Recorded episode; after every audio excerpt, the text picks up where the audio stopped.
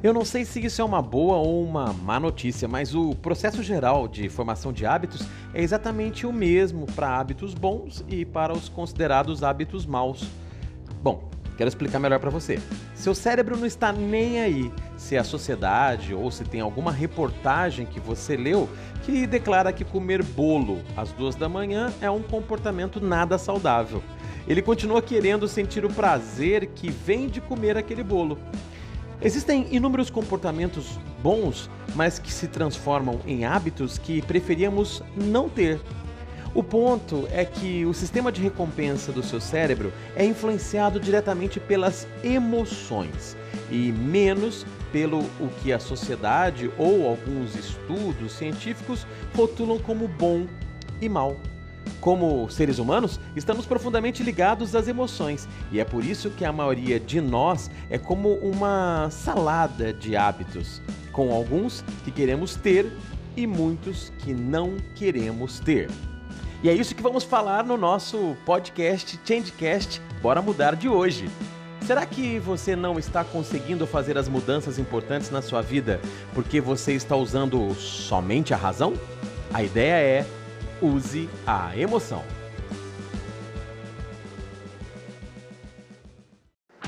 Meu nome é Marcelo de Elias e eu sou especialista em mudanças e comportamentos protagonistas.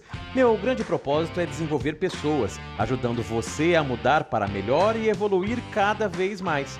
Eu também ajudo empresas a entenderem as mudanças que estão ocorrendo no mundo e como elas devem liderar as transformações em suas equipes e criarem adaptabilidade para os novos cenários, alcançando melhores resultados.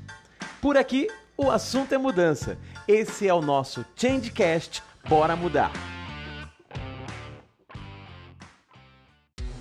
Olá, você que está aqui acompanhando o nosso Changecast Bora Mudar. Eu sou Marcelo de Elias. Um prazer enorme estar com você por aqui, viu?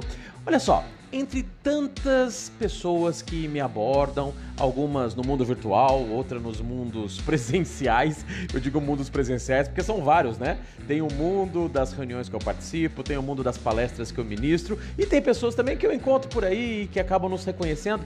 E uma das perguntas que eu mais escuto é o seguinte: Marcelo, como é que eu faço para mudar um hábito que me incomoda? Olha, de verdade, essa é uma das perguntas que eu mais escuto. E eu também tenho essa curiosidade, sempre tive essa curiosidade, porque quantas coisas a gente faz incomoda a gente, né? A gente realmente deseja mudar um monte de coisa, ou pelo menos adquirir novos hábitos, como hábitos de qualidade de vida, hábitos relacionados ao próprio comportamento, hábitos que evitam a procrastinação. Então tem um monte de coisa que a gente gostaria de aprender, de desenvolver e de mudar em nós mesmos. E um caminho que muitas vezes é usado é justamente aquele caminho de você usar um argumento, um motivo, uma lógica racional para justificar a mudança. Mas isso pode ser considerado um erro. Sabe por quê? Porque as emoções, elas criam hábitos com muito mais força. O nosso bate-papo de hoje é sobre isso. Como que nós podemos usar as emoções para criar hábitos em nós, de maneira que sejam hábitos cada vez mais fortes, mais potentes e mais sustentáveis. Para ajudar a gente, eu vou trazer aqui alguns conhecimentos do BJ Fogg. O BJ Fogg é um escritor americano que tem se tornado cada vez mais conhecido e ele escreveu um livro muito interessante que no Brasil se chama Micro Hábitos, Pequenas Mudanças que Mudam. É da editora Harpin Collins. Mas esse cara aí, o BJ Fogg, ele é fundador e diretor de uma consultoria, de uma empresa que se chama Behavior Design Lab, lá de Stanford. Ele investiu mais de 20 anos da sua carreira em pesquisas sobre comportamento humano e deu aulas né, sobre comportamento humano uh, em várias instituições. Ele também é um palestrante que faz palestras sobre isso. Ele tem um foco muito forte né, nas questões relacionadas à saúde, à produtividade, ao bem-estar financeiro. E ele percebeu que para ter sucesso nesses temas, você precisa adquirir hábitos. Por isso então que ele criou um conceito que outro dia eu posso falar para vocês chamado micro hábitos. Hoje eu quero conversar sobre as emoções e o poder dessas emoções para criar hábitos, ok? Bom, nós devemos iniciar dizendo o seguinte: que existe uma conexão muito forte, muito direta entre o que você sente quando executam um comportamento e a probabilidade de você repetir né, esse comportamento no futuro. Bom, quando eu descobri essa conexão entre emoções e hábitos, eu realmente fiquei surpreso, porque nem sempre eu percebia isso. Recentemente, eu fiz uma conversa com uma neurocientista brasileira bastante conhecida, a doutora Carla Tiepo. Eu tive a chance de perguntar algumas coisas para ela sobre comportamento e mudanças de comportamento. E ela foi muito forte em dizer isso, que para mudar comportamentos, uma das coisas que mais precisamos fazer é justamente atrelar esse novo comportamento a uma emoção. Eu já pesquisava esse tema, isso já me chamava a atenção, mas depois eu conversei com ela isso parece que abriu assim uma chave, uma porta que eu não enxergava. Falei, peraí, será que eu não estou associando a emoção do jeito certo, né, às mudanças de comportamento? Então, lendo o livro do BJ Fogg, o Micro Hábitos, esse assunto apareceu de novo. E eu falei, peraí, preciso aprofundar mais. Fui fazer várias pesquisas e realmente concluí que as emoções criam e criam de maneira muito mais forte os hábitos. Tanto que o BJ Fogg, quando fala de micro hábitos, ele já sugere essa questão das emoções sustentando esses novos pequenos hábitos. Bom, mas o que eu quero dizer para você é o seguinte: por muito tempo as pessoas elas sempre acreditaram numa informação que a repetição, né, ela cria hábitos. Eu não vou dizer que essa informação está totalmente errada. De fato, um hábito é algo que você constrói quando você faz com bastante frequência. Então, a repetição ela tem sim o poder de criar alguns hábitos.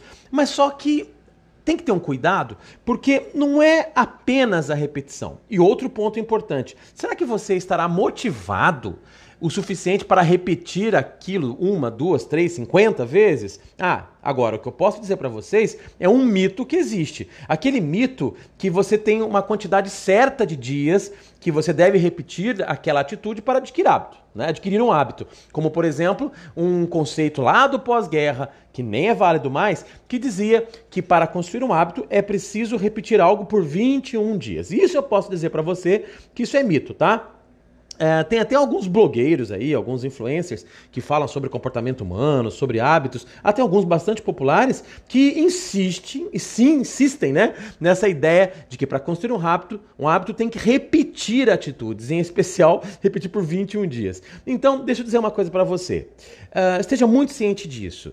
Eles estão reciclando velhos conceitos, tá? Porque esses conceitos são antigos e não existe nenhuma pesquisa nova, nenhuma pesquisa inovadora que fortalece a ideia da repetição de hábitos como o único componente. Não estou dizendo que ele não tem o poder, mas não é o único componente, tá? E o BJ Fogg, no livro dele, que é baseado em pesquisas muito importantes, ele disse o seguinte: que ele descobriu, né, que os hábitos podem se formar muito rapidamente e, em geral, em apenas alguns dias, então não precisa 21 dias, enquanto que outros hábitos precisam 60, 70 dias, né? O Dr. John Norcross, que é um outro especialista em mudanças do Changeology ou a ciência da mudança, ele fala em média em 66 dias. Mas veja bem, por que a gente não pode rotular um número? Justamente porque o PJ Fogg ele disse que nas pesquisas dele ele descobriu que alguns hábitos requereram pouquíssimos dias. Só que ele percebeu algo muito importante por trás disso, que mudanças podem requerer poucos dias desde que haja uma forte emoção positiva associada ao comportamento. Então, aí que está o X da questão. Não é a quantidade de dias, não é a repetição nua e crua, mas a quantidade de vezes que você faz de maneira repetida algo que te traz uma emoção positiva. Então, a emoção positiva, ela é mais potente do que simplesmente fazer as coisas mais de uma vez. É, de fato, alguns hábitos parecem se consolidar de imediato, né? Você executa aquele comportamento uma vez e nunca mais pensa em fazer diferente. Você criou um hábito instantâneo, né? Um hábito instantaneamente. Por exemplo, deixa eu explicar de um jeito bem simples para você. Vamos supor que você dá um celular à sua filha adolescente. Ela não tem celular, você dá um, celular de presente para sua filha adolescente. A resposta emocional dela ao usar o aparelho vai consolidar um hábito com muita rapidez. Não precisa de repetição. Você pode ter certeza que a partir daquele momento em que ela foi apresentada ao seu próprio celular, aquilo já vai incorporar na rotina dela e vai ser difícil ela ficar sem usar aquilo. É, o BJ Frog ele diz o seguinte: é, que nas pesquisas dele, né, na, nessas pesquisas mais aprofundadas sobre comportamento humano, ele resumiu isso em três palavras que tem que ficar claro para todos nós, claras para todos nós. E as três palavras são essa: emoções criam hábitos. Verdade, emoções criam hábitos. Não é apenas a repetição, não é apenas a frequência, não é uma fórmula mágica, não é um pó de pilim-pim-pim, são as emoções.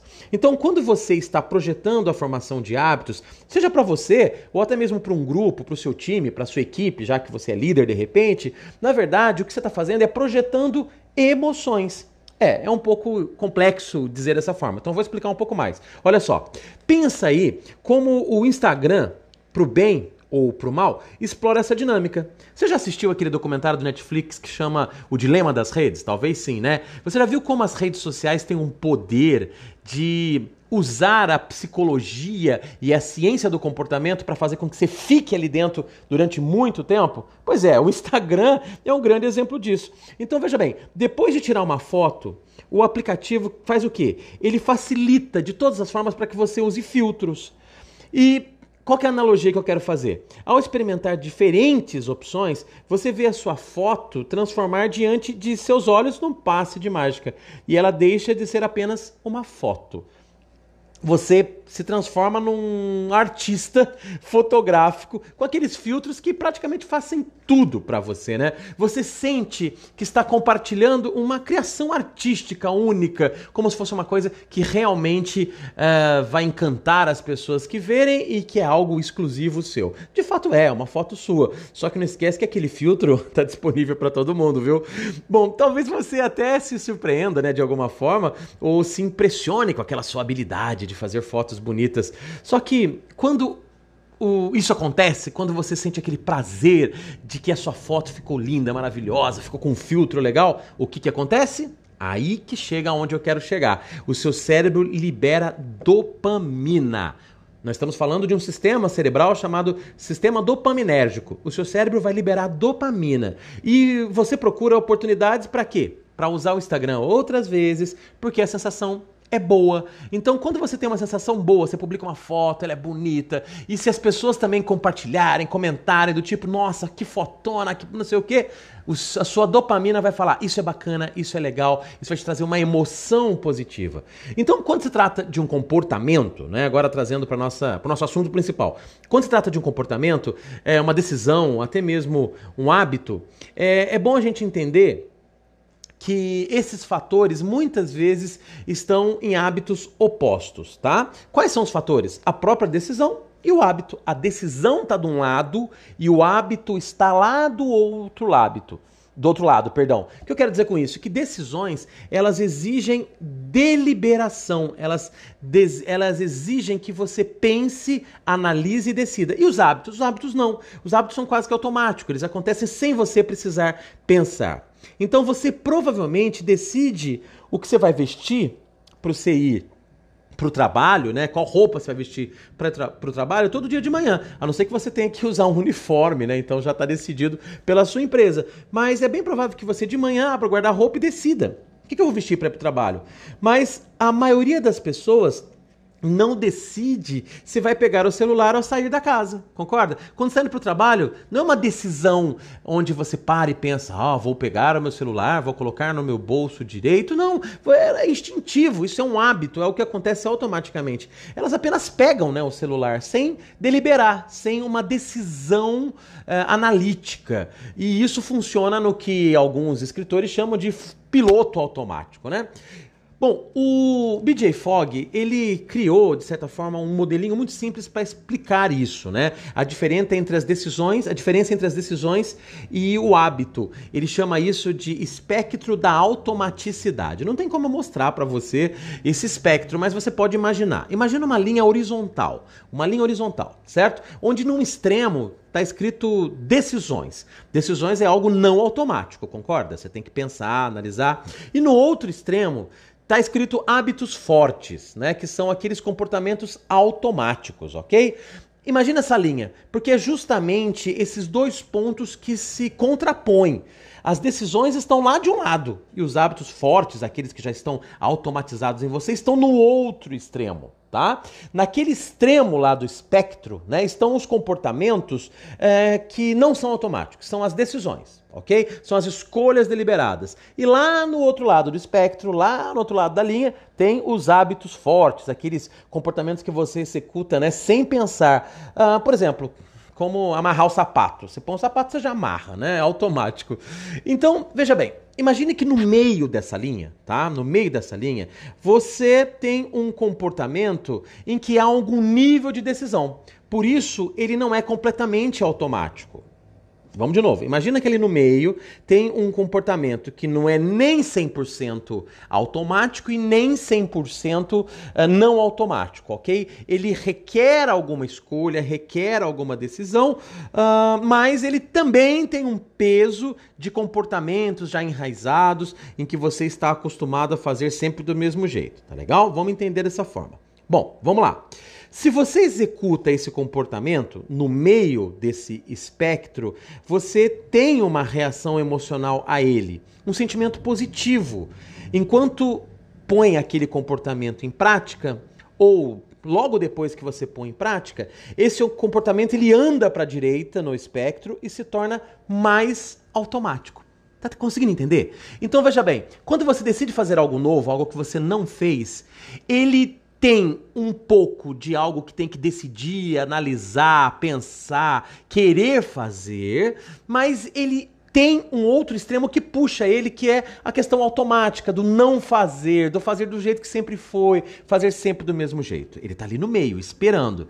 Quando você vai lá e faz aquilo, você tem uma carga emocional, você tem uma reação emocional a ele. Se você foi feliz se deu certo, se aquilo é, é, de acordo com o que você planejava, está de acordo com os seus maiores propósitos, aí você faz o quê? Você libera um sentimento positivo. Vamos de novo? A dopamina, você libera a dopamina. E o que, que vai acontecer? É como se esse comportamento, cada vez que você praticasse, ele fosse caminhando em direção aonde? Em direção àquele lado da linha, que é o lado do comportamento automático. Então vai chegar uma hora que você não precisa mais pensar, você precisa analisar com muita potência para fazer aquilo, porque ele já vai que a cada atitude de satisfação, de dopamina, ele vai caminhando e ele vai se transformando em algo mais automático.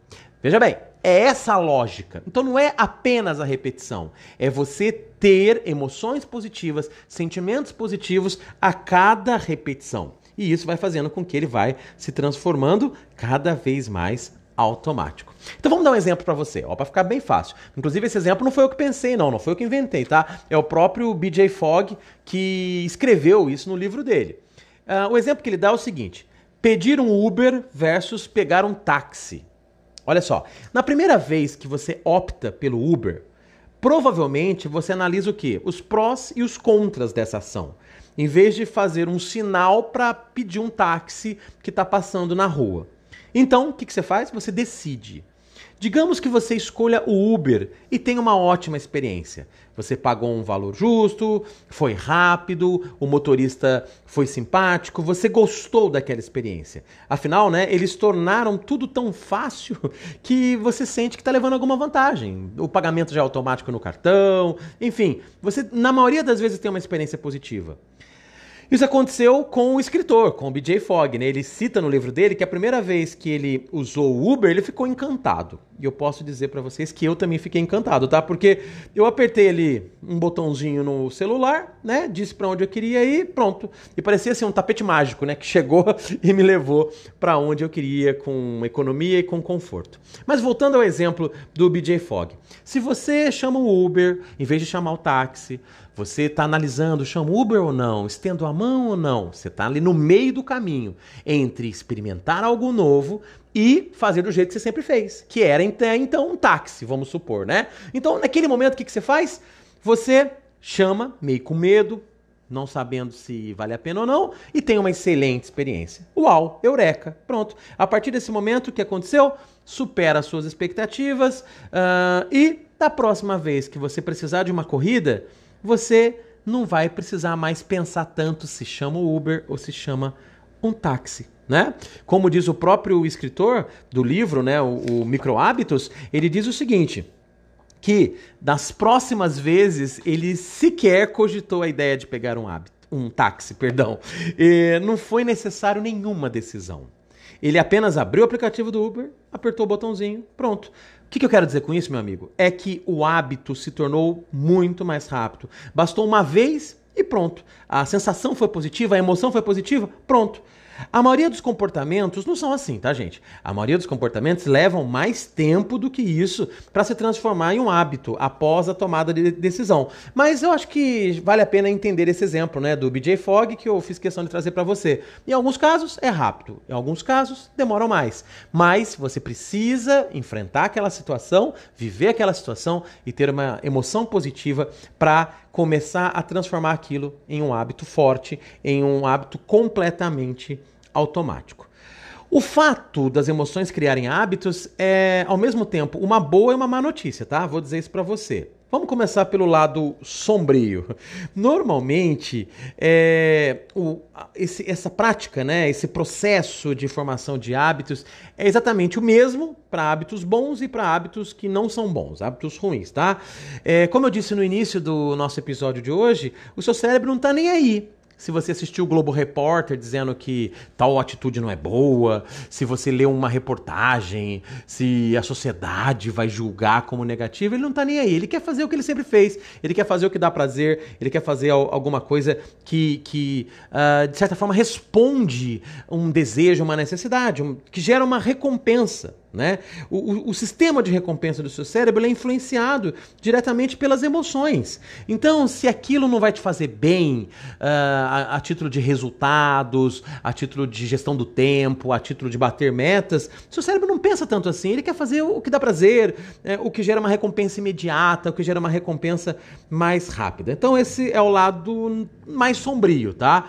Quer dizer que o seu cérebro não vai entender bem se isso é bom, isso é ruim para os seus resultados, suas metas. O que ele quer fazer, o que é bom para a sobrevivência dele, para o prazer dele, para a energia dele, tá? Agora vamos para a boa notícia, tá? A boa notícia é que a gente não está desamparado no que diz respeito a essa química cerebral.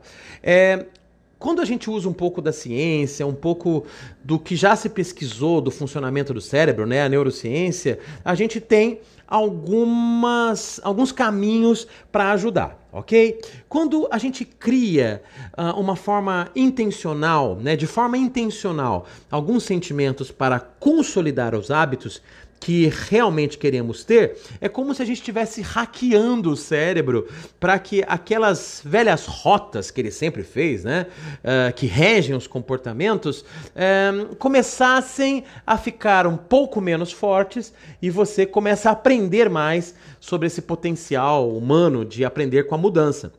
Então a boa notícia é que nós temos as oportunidades de usar mecanismos do cérebro que já existem dentro do cérebro uh, para se sentir bem e para mudar comportamentos. Então vamos lá.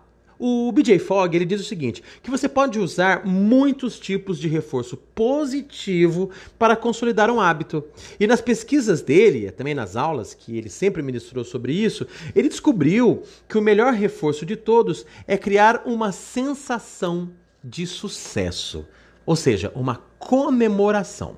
Ele explica o seguinte: que a comemoração é a melhor maneira de criar um sentimento positivo que ajuda a consolidar os seus novos hábitos. E o legal é que isso é grátis, né? Isso é rápido e pode ser usado por pessoas de todas as cores, formas, tamanhos, classes sociais e personalidades. Isso é livre, é free. Além disso, a comemoração nos ensina a sermos gentis com nós mesmos. É uma habilidade que rende os maiores dividendos de todos.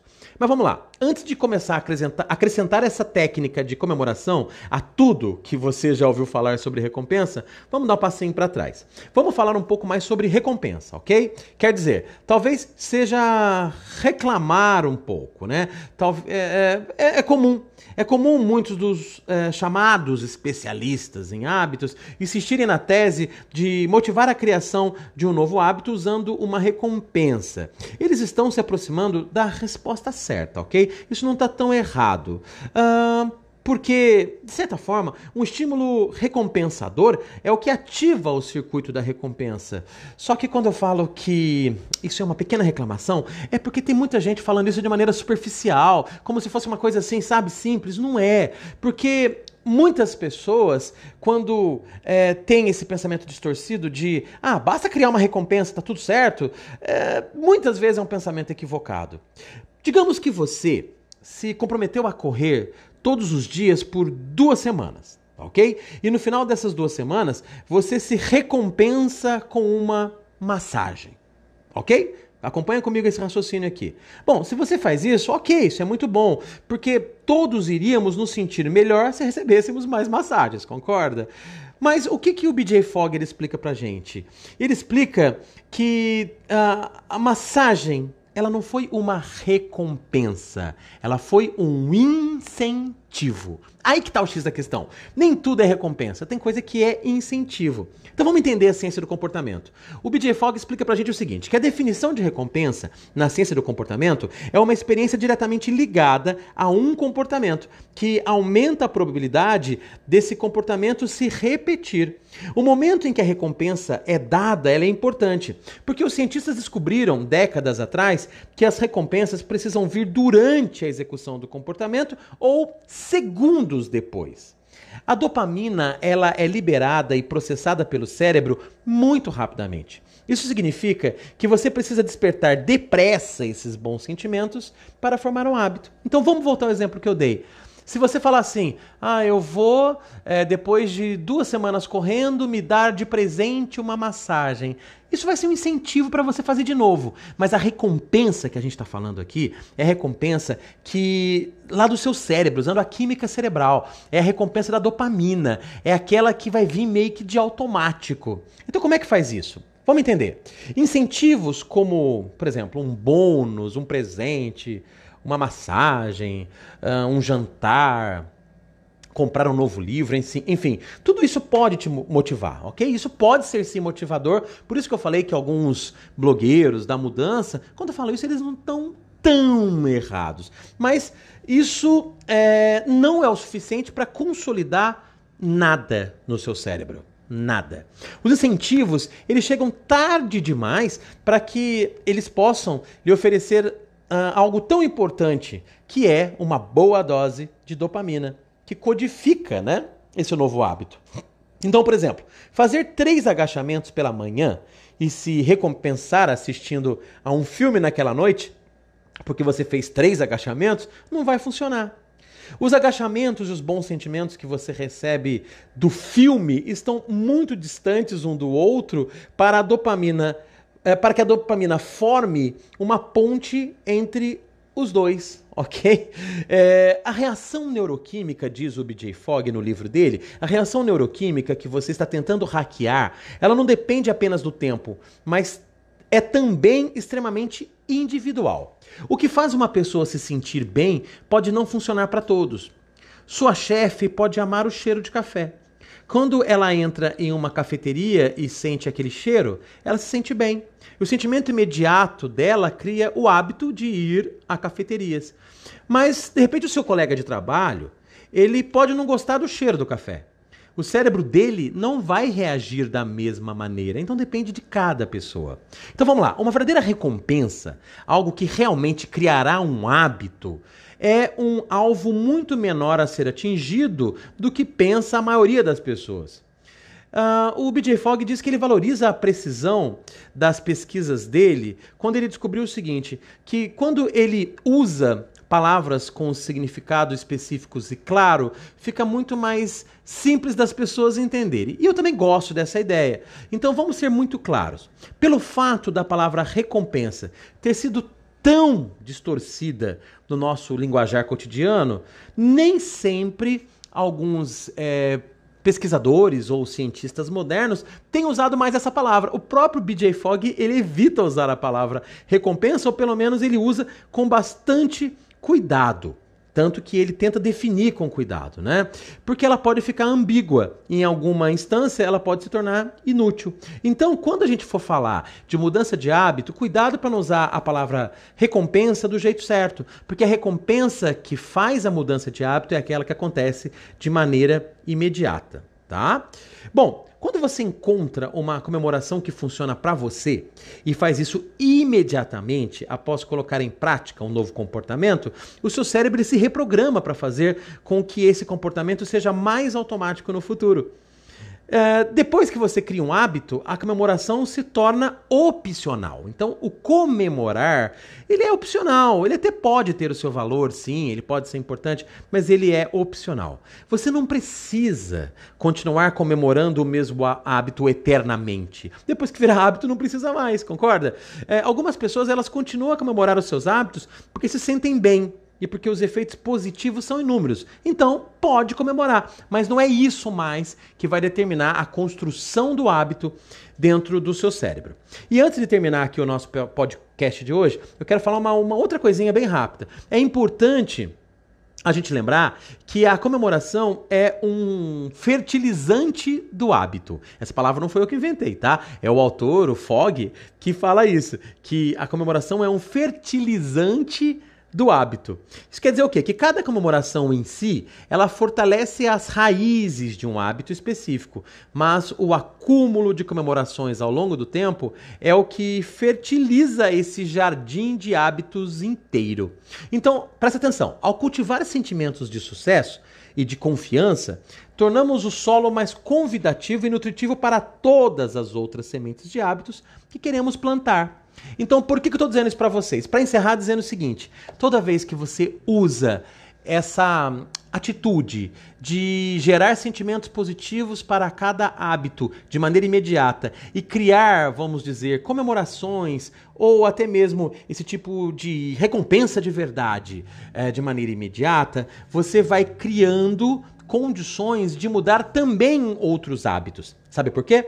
Porque você começa a entender, o seu cérebro começa a entender que você é capaz de gerar resultados. E quando ele se sente capaz de gerar resultados, você já começa a dar os primeiros passos para mudar também outras coisas que às vezes são mais difíceis. Então, para terminar, de verdade, eu quero dar essa recomendação para você. Comece com um hábito fácil e comemore de maneira imediata. Toda vez que você estiver na esteira da academia e você conseguir atingir o seu objetivo, em vez de descer da esteira dizendo graças a Deus terminou essa porcaria que eu odeio fazer, Muda a narrativa para você mesmo. Pense assim: que maravilha, eu consegui, eu sou capaz, eu, eu coloquei uma meta e alcancei, eu me propus a fazer de tal jeito e consegui, faça isso. Toda vez que você tiver, por exemplo, uh, que executar algo que você não gosta tanto, como por exemplo comer vegetais ou verduras, em vez de você comer aquela verdura e ao final do prato ou durante o prato você ficar pensando assim: nossa, eu tenho que comer isso, mas isso é muito ruim, eu não gosto disso, eu só estou comendo por questão de saúde, pode ter certeza que não vai virar hábito. Então é melhor você se esfor... perdão, você se esforçar para poder dizer para você mesmo o seguinte: Olha só, eu estou comendo aqui a minha verdura, a minha fruta, os meus legumes, as minhas verduras e que bom que eu estou conseguindo comer, que bom que aos poucos eu estou me habituando a comer. O que bom, o que legal, isso realmente vai ajudar na construção dos seus melhores hábitos, ok? Bom, espero que você tenha gostado do nosso Changecast. Bora mudar de hoje. Desculpe aqui alguns enroscos. Hoje eu não estou 100% com a voz muito boa. Inclusive, é, devido a um refluxo, eu tenho tido frequentemente alguns soluços. Não sei se você percebeu, mas durante o nosso podcast de hoje eu fiz alguns. Mas como esse nosso podcast é uma conversa, é um bate-papo, eu prefiro que seja assim, informal, do que algo em que a gente volta, grava de novo, faz de novo, porque eu quero que você se sinta abraçado e como se estivesse aqui conversando comigo.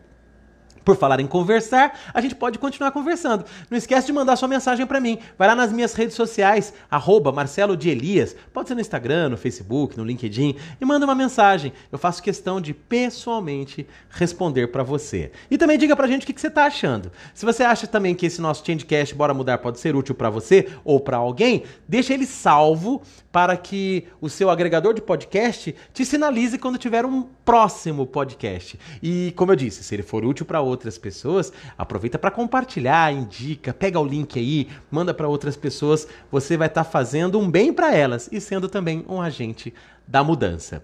Espero que você esteja muito bem, continue muito bem, que você consiga mudar os seus hábitos para melhor e te espero num próximo episódio do Changecast Bora Mudar com o Marcelo de Elias. O assunto por aqui sempre será mudanças. Um abraço! Se a sua empresa passa por mudanças, que tal levar para os funcionários, líderes e equipe comercial a mensagem do protagonismo e da inovação? As empresas mudam, o cliente muda, as equipes mudam.